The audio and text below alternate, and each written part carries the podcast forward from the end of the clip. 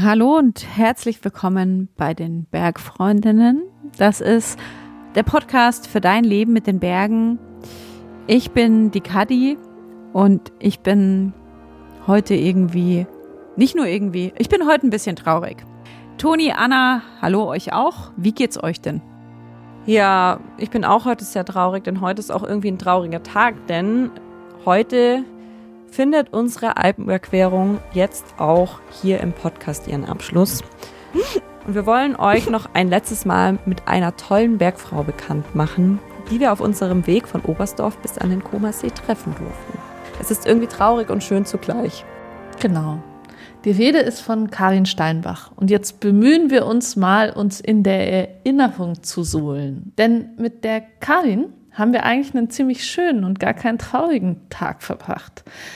Und die hat neben ihrer Bergliebe noch etwas gemeinsam mit uns, denn sie hat auch mal in München gewohnt. Es ist aber schon ganz schön lange her, denn sie ist der Liebe wegen in die Schweiz ausgewandert und arbeitet dort als Journalistin und als Buchautorin. Und in der Schweiz, da haben wir sie auch getroffen. Genau. Da ist die Karin nämlich mit uns von Dürrboden bis zur Cashhütte gewandert und ja, hat uns auf dem Weg dorthin auch ein wenig auf unsere nächsten Tage vorbereitet. Da sind wir nämlich auf den Piz Cash gestiegen. Das ist der höchste Berg der Albula Alpen. Genau genommen ist er 3418 Meter hoch. Und weil die Karin auch ganz gerne kletternd und kraxelnd in den Alpen unterwegs ist, war sie natürlich auch schon mal auf dem Piz Cash und konnte auch ein bisschen was von ihrer Tour oder von der Tour da hoch erzählen. Ja, also ich weiß ja nicht, wie es euch ging, aber mich hat es jetzt ehrlicherweise nicht so krass beruhigt. Ähm, denn auf dieser Tour hoch zur Cashhütte haben wir den Pitts Cash relativ schnell gesehen und durften auf ihn quasi zulaufen. Und alles, was sie erzählt hat, musste ich eigentlich die ganze Zeit ausblenden, weil ich die ganze Zeit nur diesen Berg angestarrt habe und mir gedacht habe, boah, also gerade kann ich es mir noch nicht so richtig vorstellen, dass wir da morgen draufgehen sollen oder auf dem Gipfel stehen werden. Ich kann mich hauptsächlich erinnern, dass da aus der Ferne dieser ganze Berg aussah wie ein riesengroßes, überdimensioniertes Sofa. ja, aber es war ein sehr steiniges Sofa, das nicht so bequem ausgesehen hat, finde ich. Nee. Ja, aber Toni, für dich war es ja tatsächlich sogar der erste 3000er. Und Achtung, jetzt kommt ein Hammerbogen zurück zur Karin und da bin ich jetzt mal gespannt, was ihr sagt. Weil die Karin, die kennt sich nämlich sehr gut aus mit Frauen, die im Alpinismus irgendwas zum ersten Mal gemacht haben. ah, echt ein guter Bogen, ja. ja, die kennt sich so gut aus, nämlich weil sie mit ihrer Kollegin Caroline Fink ein Buch geschrieben hat. Es heißt Erste am Seil. Pionierinnen in Fels und Eis. Genau, Toni, vielleicht kannst du in der zweiten Auflage von Erste am Seil mit deinem ersten 3000er dann auch erscheinen, wer weiß. Du hast ja gute Connections zu Karin. Wäre doch eine Idee. Nein, Spaß beiseite. Aber während einer kleinen Pause auf unserem Weg hoch zur Cashhütte hat mir Karin erzählt, wie sie selbst an den Fels und zum Buchschreiben auch gekommen ist was sie auf der Suche nach diesen Pionierinnen am Berg überrascht oder vielleicht sogar schockiert hat und warum es gerade im frühen Alpinismus für Frauen so schwer war, Geschichte am Berg zu schreiben. Karin, du hast vorhin erzählt, du feierst jetzt bald 20-jähriges Jubiläum in der Schweiz sozusagen. Ja, genau. Was schätzt du dann an der Schweiz als der Ort, an dem du lebst?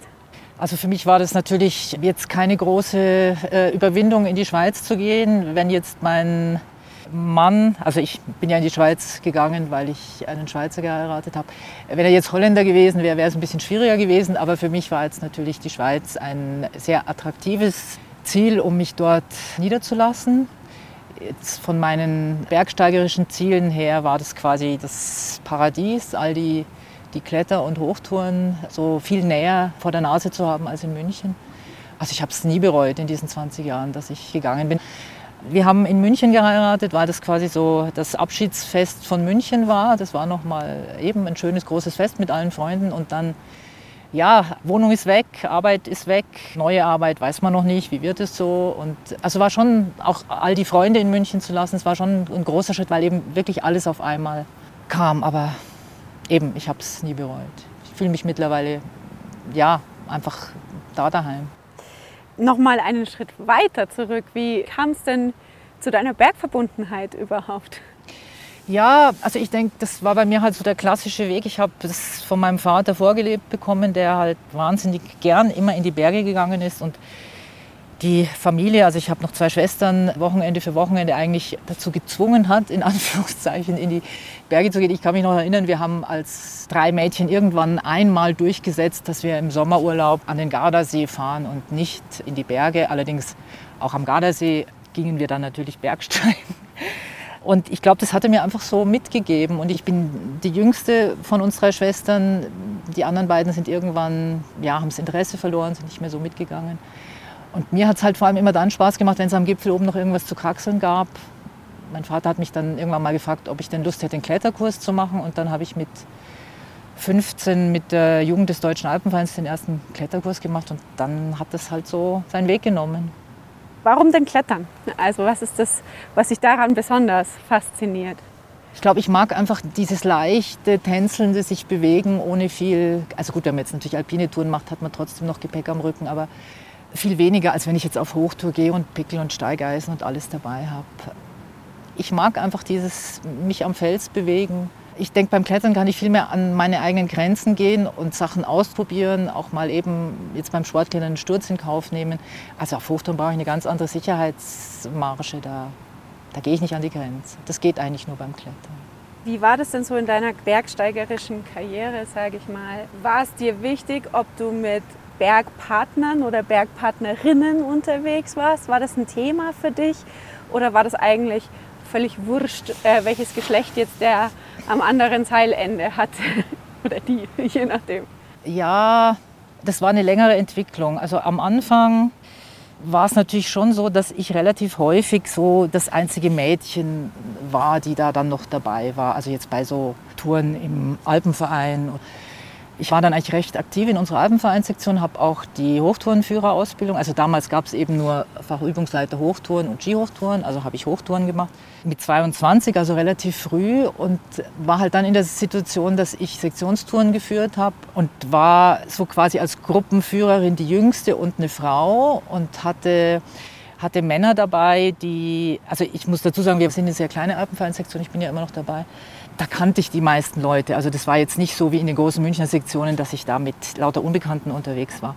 Aber es war doch so, dass ich da eigentlich gelernt habe, ich muss da auch mal einen Tarif durchgeben und irgendwie klar machen, hey, wir sind jetzt hier am Klettersteig, der Helm wird aufgesetzt und auch wenn du Platzangst kriegst unter dem Helm, beziehungsweise klaustrophobische Anfälle, ohne Helm nehme ich dich nicht mit. Ja, also so, solche Diskussionen gab es schon. Aber Geld, das war 80er, Anfang 90er Jahre und dann kam sowieso die äh, Sportkletterbewegung, bei der Frauen ja auch ganz anders beteiligt waren. Also es war dann beim Sportklettern war es nichts mehr Besonderes, jetzt mit Frauen unterwegs zu sein. Aber bei meinen alpinen Klettertouren war das anfangs schon noch so, dass wir als Frauenseilschaft einfach bestaunt wurden. Ich habe das nicht als angefeindet, so wie es jetzt in historischen Zeiten der Fall war, empfunden, gar nicht als angefeindet, aber es war einfach immer, man ist aufgefallen, wenn man als Frauenseilschaft unterwegs war. Also das geht mir bei Hochtouren heute noch so. Also ich bin eigentlich jedes Jahr mit meiner Schwester eine Woche auf Hochtour wenn wir da zu zweit, was weiß ich, wie letztes Jahr auf die Jungfrau steigen, man fällt einfach auf. Also die Sprüche, die dann da vielleicht kommen, empfinde ich eigentlich eher als anerkennend, nicht als diffamierend, gar nicht. Da hat sich wirklich sehr viel geändert gegenüber früher. Aber so als junge Frau mit Mitte 20, Anfang 30 war ich natürlich total stolz drauf, als Frauenseilschaft unterwegs zu sein. Und ja, da war mir das wichtig. Heutzutage gehe ich mal so, mal so. Ich gehe viel mit meinem Mann. Ich habe einige Kletterkollegen, und auch Kletterkolleginnen und je nachdem, wer Zeit hat. Also, weißt du, die Frage stellt sich mir irgendwie gar nicht mehr. Wie schaut es denn aus mit Vorbildern? Welche sportlichen Vorbilder hattest du? Bergsteigerischen Vorbilder? Oder eben auch Frauenvorbilder? Ich hatte, glaube ich, ganz lange keine Vorbilder, weil ich gar nichts gewusst habe. Ja? Also die wenigen Bergbücher, die es bei uns zu Hause gab, die waren natürlich von Männern geschrieben. Und, und dass es da auch schon sehr früh Frauen gab, die wildes Zeug gemacht haben, das habe ich ja, einfach auch erst später gemerkt. Als das dann mit der Sportkletterei so langsam anfing und dann eben so eine Katrin Destivel und Lynn Hill und so aufgetaucht sind, ist als Vorbild würde ich es jetzt schon nicht so nennen, weil die waren so weit weg von ihrem Können her, dass das mit mir nichts zu tun hatte. Aber da gab es doch auch Frauen, die total ehrgeizig dran waren und Also das war schon ein Ansporn, ja. Ich glaube, mein Impuls damals war eher so, ich will das auch. Ja. Also was die Männer machen, will ich auch machen. Es gab eben nicht so die Frauenvorbilder, aber ich kann mich erinnern, der Motorradführerschein zum Beispiel, das war ganz klar, äh, Männer fahren Motorrad, ich will das auch, ich mache das. Ich habe das nur ein paar Jahre gemacht, dann war es mir zu gefährlich, dann habe ich es bleiben lassen. Aber damals musste das einfach sein. Ja, so. Die Berge sind dann ja quasi auch in dein berufliches Leben gekommen. Wie kam das denn? Äh, Das hat eigentlich sehr früh angefangen. Ich habe, bevor ich studiert habe, eine Lehre gemacht als Verlagskauffrau und die habe ich im Bergverlag Rother gemacht. Das heißt, ich hatte da schon mit diesen äh, Alpenvereinsführern zu tun, auch mit den ersten Bildbänden. Ich erinnere mich noch an ein Buch, das kam so zum Ende meiner Ausbildungszeit, wurde das gemacht, High Life. Das war so das erste Buch über das Sportklettern. Und das hat mich natürlich total fasziniert. Also da habe ich jedes Bild, jeden Buchstaben in mich aufgesogen. Ja, das war so wirklich eine ganz tolle Sache. Und mir war aber klar, ich äh, will noch studieren. Ich habe dann Literatur und Journalismus studiert und habe angefangen, schon während dem Studium beim Magazin der Süddeutschen Zeitung zu arbeiten. Also es war bei mir immer so offen zwischen Journalismus und Büchern. Aber damals wollte ich eigentlich wirklich gerne noch Bücher machen und habe dann, 95 war das beim BLV Verlag angefangen als Lektorin und die letzten zwei Jahre Lektoratsleiterin. Und der BLV hatte damals ja ein breites Sportbuchprogramm, aber eben auch Alpinismus, also sehr viele Bücher von Reinhold Messner mit dem ich dann zusammengearbeitet habe. Also da haben sich so diese ersten Beziehungen auch zu den Autoren aufgebaut. Und dann habe ich eben 98 meinen Mann kennengelernt. Wir haben dann zweieinhalb Jahre Fernbeziehung geführt zwischen St. Gallen und München. Und dann, nachdem ich dann in Zürich einen Job gefunden habe, was nicht so einfach war, und das war dann eben wieder ein Bergbuchverlag, der AS Verlag. Da war ich viereinhalb Jahre und dann hat sich das halt so äh, fortgesetzt, dass ich einfach immer in diesem alpinen Bereich geblieben bin. Und das hat ja auch schön gepasst, wenn man selber sehr aktiv ist, hat man ja auch ein gutes Gefühl für die Texte und kann sich da reindenken. Wie kam es denn dann zu dem Buch? Ja, das hat auch noch eine Vorgeschichte, wenn ich die schnell noch erzählen Ja, darf. Also in dieser Zeit im AS-Verlag habe ich dann eben auch angefangen, selber zu schreiben, journalistische Beiträge. Und habe dann die Anfrage bekommen, ob ich nicht die Biografie von der Ines Papert schreiben würde, weil da war eine Buchidee im Raum, aber sie hat gesagt, äh, selber schreiben, nein. Und dann hat sich mit der Ines eben eine sehr schöne Zusammenarbeit ergeben, die mich dann auch dazu gebracht hat, äh, mich selbstständig zu machen, weil mir klar war, also neben einem vollen Arbeitspensum her ein Buch schreiben, das liegt nicht drin.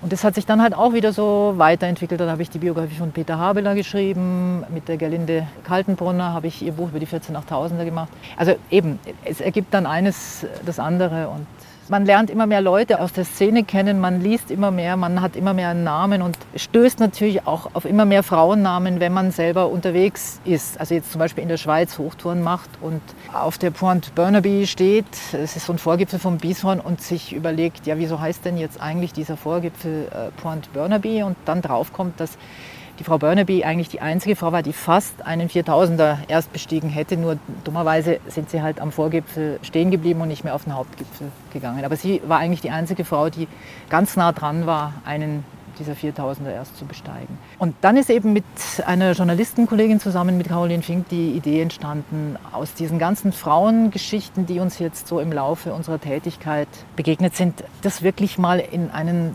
Zusammenhang zu bringen von den Anfängen bis heute. Das haben wir dann eben mit diesem Buch gemacht. Habt ihr zusammen dieses Buch geschrieben, wahrscheinlich über einen gewissen Zeitraum und auch recherchiert, denke ich mal. Es war wirklich viel Arbeit, einfach die ganze Quellenrecherche. Also das Buch hat wie so zwei Teile. Das eine sind die Epochentexte, die halt versuchen aufzudröseln, was in den jeweiligen 20, 30, 40 Jahren wichtig war. Und dazwischen haben wir Porträts von einzelnen äh, Protagonistinnen gesetzt und die historischen natürlich aus möglichst vielen Quellen geschöpft. Und alle noch Lebenden haben wir versucht zu treffen. Das haben wir eigentlich nur bei einer nicht geschafft, bei der Steph Davis. Da hätte ich extra nach Amerika müssen und das lag dann halt im Budget auch nicht drin. Aber alle anderen haben wir getroffen und das waren sehr interessante. Und ich muss sagen, gerade mit den alten Damen waren es wahnsinnig schöne Gespräche. Also ich habe Helma Schimke, ist ja jetzt seit vier Jahren nicht mehr unter uns, aber mit ihr hat sich wirklich eine ganz schöne Freundschaft äh, noch ergeben äh, auf die letzten Jahre hin. Das waren sehr schöne Begegnungen. Ja. Gab es in diesem Prozess was, wo du total überrascht warst oder was dir besonders aufgefallen ist als Erkenntnis? So? Also es gab Sachen, die mich sehr beeindruckt haben, was die sich früher schon getraut haben mit der damaligen Ausrüstung, mit dem damaligen Wissensstand. Also so wir hier mit Wetterbericht äh, auf die Stunde genau wissen wir, wann das Gewitter kommt. Das war natürlich früher alles überhaupt nicht der Fall und eben äh, Ausrüstung sehr rudimentär völlig unbekanntes Gelände, keine Führerliteratur da. Ja. Also diese Unwägbarkeiten, auf die sich die frühen Bergsteigerinnen eingelassen haben, das hat mich sehr beeindruckt. Was mich ja teilweise schockiert hat, ist, mit welchen Widerständen sie zurechtkommen mussten, was ihnen in den Weg gelegt wurde. Also Eleonore Noll-Hasenkleber, der hat man in der Nacht die Seile zerschnitten, damit sie in der Früh nicht los kann, weil sie eben mit einer anderen Frau gemeinsam als Frauenseilschaft, die waren so im Weißmirsgebiet unterwegs. Lulubula wurde, nachdem sie 1937 die Nordwand des Eigers versucht hat, wurde ihr also nahegelegt, das auf keinen Fall nochmals zu versuchen, weil das eine Beleidigung des Eigers sei, wenn eine Frau einen Besteigungsversuch macht. Also solche Dinge. Da haben wir es natürlich heute sehr leicht im Vergleich. Ja. Also ich denke, heute ist es eher so, Frauen traut euch was zu, ihr könnt es auch. Ja. Also ich glaube, heute sind die Widerstände eher so im, im eigenen Kopf. Ich kann das nicht, ich bin zu schwach, so. Aber damals waren die Widerstände eben wirklich äußere und die waren sehr vehement. Hast du da eine Gemeinsamkeit bei diesen Frauen entdeckt, die sie dazu gebracht hat, sich diesen Widerständen zu widersetzen oder so ein bisschen drauf zu pfeifen? Ich glaube, wenn ich mich noch recht erinnere, die Eleonore, der war das so ein bisschen wurscht fast. Die hat es halt einfach trotzdem gemacht. Die hat es trotzdem gemacht. Die Eleonore war natürlich von daher in einer ja, äh, guten Situation, weil sie kam so aus gut bürgerlichem Hause. Da war genug Geld da. Sie konnte sich das auch leisten, jeden Sommer nach Zermatt zu fahren und den ganzen Sommer in den Westalpen zu verbringen und einen Viertausender nach dem anderen zu besteigen. Aber sie war immer noch in beiden Welten zu Hause. Abends im Salon in Zermatt war sie dann die gut angezogene Dame, die Tischgesellschaft unterhalten hat. Also da war sie auch zu Hause. Ja? Sie hat sich wie in beiden Welten bewegt und ich glaube, das hat ihr auch Spaß gemacht, so zwischen den beiden Welten zu wechseln und dann, wenn sie so schwarz verbrannt vom Berg runterkam, sich die anderen Leute über sie gewundert haben und sich gefragt haben, ist das jetzt ein Mann oder ist das eine Frau? Ja. Aber eben, sie war zum Beispiel verheiratet, sie war auch äh, mit ihrem Mann unterwegs, hat ihren Mann geführt, weil er eben nicht ganz so ein guter Bergsteiger war wie sie, Bergsteigerin. Sie hatte auch eine Tochter, also sie hat im Gegensatz zu vielen anderen Bergsteigerinnen auch ein Familienleben gelebt. Und viele andere Frauen haben dann eben darauf verzichtet, weil eine Heirat bedeutet hätte, dass der Mann das gar nicht erlaubt, dass sie zum Bergsteigen geht zum Beispiel. Oder Kinder bedeuten, dass man zu Hause ist und sich um die Kinder kümmert und die Freiheit nicht hat, in die Berge zu gehen. Inwieweit war denn damals Bergsteigen, ist es ja heute bestimmt auch noch ein bisschen, ein Vergnügen privilegierter Menschen? Das war es am Anfang ganz sicher. Es gab sicher auch in den Bergdörfern äh, irgendwelche Bauerntöchter, die an freien Tagen zum Vergnügen irgendwie raufgestiegen sind irgendwo, aber von denen weiß man halt nichts. Es waren halt auch diese privilegierten Damen, die dann angefangen haben, Turnberichte zu schreiben und nur von daher wissen wir ja, was sie gemacht haben und wo die unterwegs waren. Aber ganz lange war ja nicht mal das der Fall, weil die alpinen Jahrbücher Berichte von Frauen gar nicht abgedruckt haben. Also Meta Brevoort zum Beispiel hat ihre Tourenberichte unter dem Namen ihres Neffen veröffentlicht, weil die wären sonst gar nicht angenommen worden, diese Berichte. Ich war so ein bisschen, wie ich euer Buch gelesen habe. Also erstens war ich super beeindruckt, wie so um die Jahrhundertwende, was es da schon für Lebensmodelle auch gab von Frauen. Ne? Also dass die Eleonore eben gleichzeitig Mutter war und gleichzeitig Bergsteigerin, dass sie ihren Mann geführt hat und so weiter. Und ich hatte dann manchmal so das Gefühl, dass die da teilweise schon viel weiter waren, als es dann später noch der Fall war. Ist es halt ein Ausnahmefall oder ist da was dran? Oder gab es ja wirklich irgendwann mal einen Rückschritt? Hm, nein, das sehe ich nicht so. Jetzt gerade der Erste Weltkrieg war sogar eher ein Fortschritt für die Frauen, weil die Männer ja alle abwesend waren und sie in dieser Zeit ihr Leben selber in die Hand nehmen mussten. Und nachher, als die Männer, also zumindest zum Teil zurückkamen, ein ganz anderes Selbstbewusstsein hatten, weil sie ja den Laden alleine geschmissen haben in dieser Zeit. Ich denke, diese frühen Bergsteigerinnen waren halt immer Ausnahmeerscheinungen im Sinne von, die haben sich diese Freiheit einfach genommen und andere haben das halt nicht getan. Und es braucht halt schon, denke ich, viel Selbstbewusstsein und einen starken Kopf, dass man, dass man das so durchzieht und sagt, ich mache das. Also die Eleonore zum Beispiel, die wurde ja in Duisburg geboren, in Frankfurt aufgewachsen und als Tochter aus gutem Hause kam sie eben nach Lausanne in ein Mädchenpensionat, um Französisch zu lernen. Dann haben die mal einen Schulausflug ins Zermattertal gemacht und dann hat sie die Berge gesehen, war hin und weg und hat gefunden, das will ich machen. da war sie noch keine 19 vermutlich, hat sich eigenständig einen Bergführer gesucht, noch dazu den allerbesten vom ganzen Sasertal, den Alexander Burgener, und hat gesagt, bring mir das Bergsteigen bei. Und da hat sie sich anscheinend so geschickt angestellt, dass der Alexander Burgener ihr irgendwann ihr Führerabzeichen gegeben hat und gesagt hat, ab jetzt gehst du führerlos, weil du kannst alles, du brauchst niemanden. Ja. Und in dieser Zeit kam mal die Mutter von der Eleonore nach Zermatt, weil sie die Tochter in Lausanne im Pensionat nicht angetroffen hat. Und ihre Tochter stand braun verbrannt und eine, ich weiß nicht mehr, Zigarre, glaube ich, rauchen, Zigarette oder Zigarre am Bahnhof. Und die Mutter war total schockiert und Eleonore sagt, ja, Mama, ich bin Bergsteigerin. Und ich meine, es hat halt immer wieder solche Frauen gegeben, die einfach dieses Standing hatten und andere halt nicht. Und ich meine, klar, also das Bergsteigen ist ja auch nicht für jeden etwas ja, oder für jede. Waren das dann immer alles per se auch Feministinnen oder gibt es da auch Unterschiede? Die einen, die haben das halt gemacht, weil sie Lust drauf hatten und für die anderen war es vielleicht noch so eine übergeordnete. Es kommt jetzt natürlich darauf an, wie man eine Feministin definiert. Ja, also ich denke, die frühen Frauen, die haben sich sicher nicht als Feministin gesehen. Die erste, die sich ganz klar als Feministin bezeichnet hat, war wirklich Lulu Bula, die Genferin, eben auch die rote Lulu genannt, weil sie den Kommunisten nahe stand. Sie war in feministischen Gruppen aktiv und sie war eigentlich auch die, also was heißt eigentlich, sie war die erste, die sich wirklich mit den Männern gemessen hat. Also das war in den 30er Jahren, 1930er Jahre, da ging es um die letzten großen Probleme der Alpen, also die großen Nordwände, Matterhorn, Grand Joras und Eiger. Und sie war die Einzige, die in diesem Rennen mitgespielt hat. An der Grand Joras hat sie die Zweitbegehung gemacht, drei Tage nach der Erstbegehung. Da hat sie sich wahnsinnig geärgert, dass sie diese drei Tage zu spät war. Am Eiger musste sie 37 umkehren und 38 war ja dann die Erstbesteigung. Und Matterhorn war ja 31 schon. Matterhorn Nordwand ist 31 durchstiegen worden. Aber sie hat da mitgemischt. Sie hat ganz viele große Wände in der Zeit durchstiegen. Und ja, bei ihr war da auch noch ganz viel politische Aktivität dahinter. Also sie hat nie geheiratet, sie hatte einen Lebensgefährten viele Jahre lang. Das ging dann allerdings am Schluss auseinander. Der Pierre Bonon hat sich bei einer ihrer großen Touren ganz schlimm die Füße erfroren. Also die Füße mussten beide teilweise amputiert werden. Dann konnte er nicht mehr bergsteigen und ist auf Segeln umgesattelt. Und sie hatte sich auch, ich glaube, zwei Zehenglieder erfroren. Aber sie wollte das Bergsteigen nicht aufgeben. Und das hat dann halt auch die Trennung bedeutet, die für sie, glaube ich, sehr schmerzlich war. Ja. Aber sie hat auch Zeit ihres Lebens immer gearbeitet. Also sie war Stenografin. Das hat sie irgendwie fasziniert, dieses schnell und präzise arbeiten müssen. Später war sie dann Sekretärin und äh, sie wollte diese Arbeit auch nie aufgeben, weil das ihre Unabhängigkeit war. Ja, Karin Steinbach. Also ich habe das Buch erst am Seil schon vor einer ganzen Weile gelesen und jetzt auch nicht mehr aktuell gelesen zur Alpenüberquerung oder danach.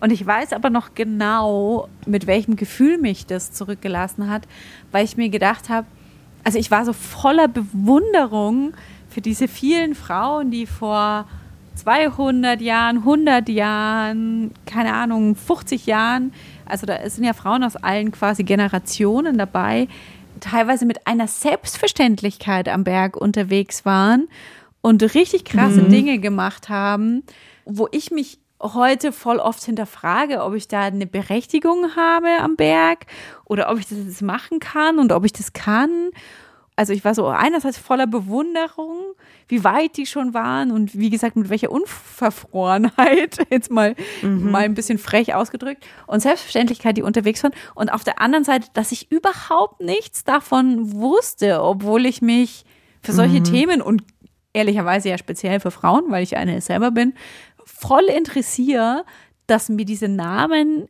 größtenteils oder viele dieser Namen überhaupt nichts gesagt haben. Also deswegen, ich kann das Buch wirklich nur empfehlen.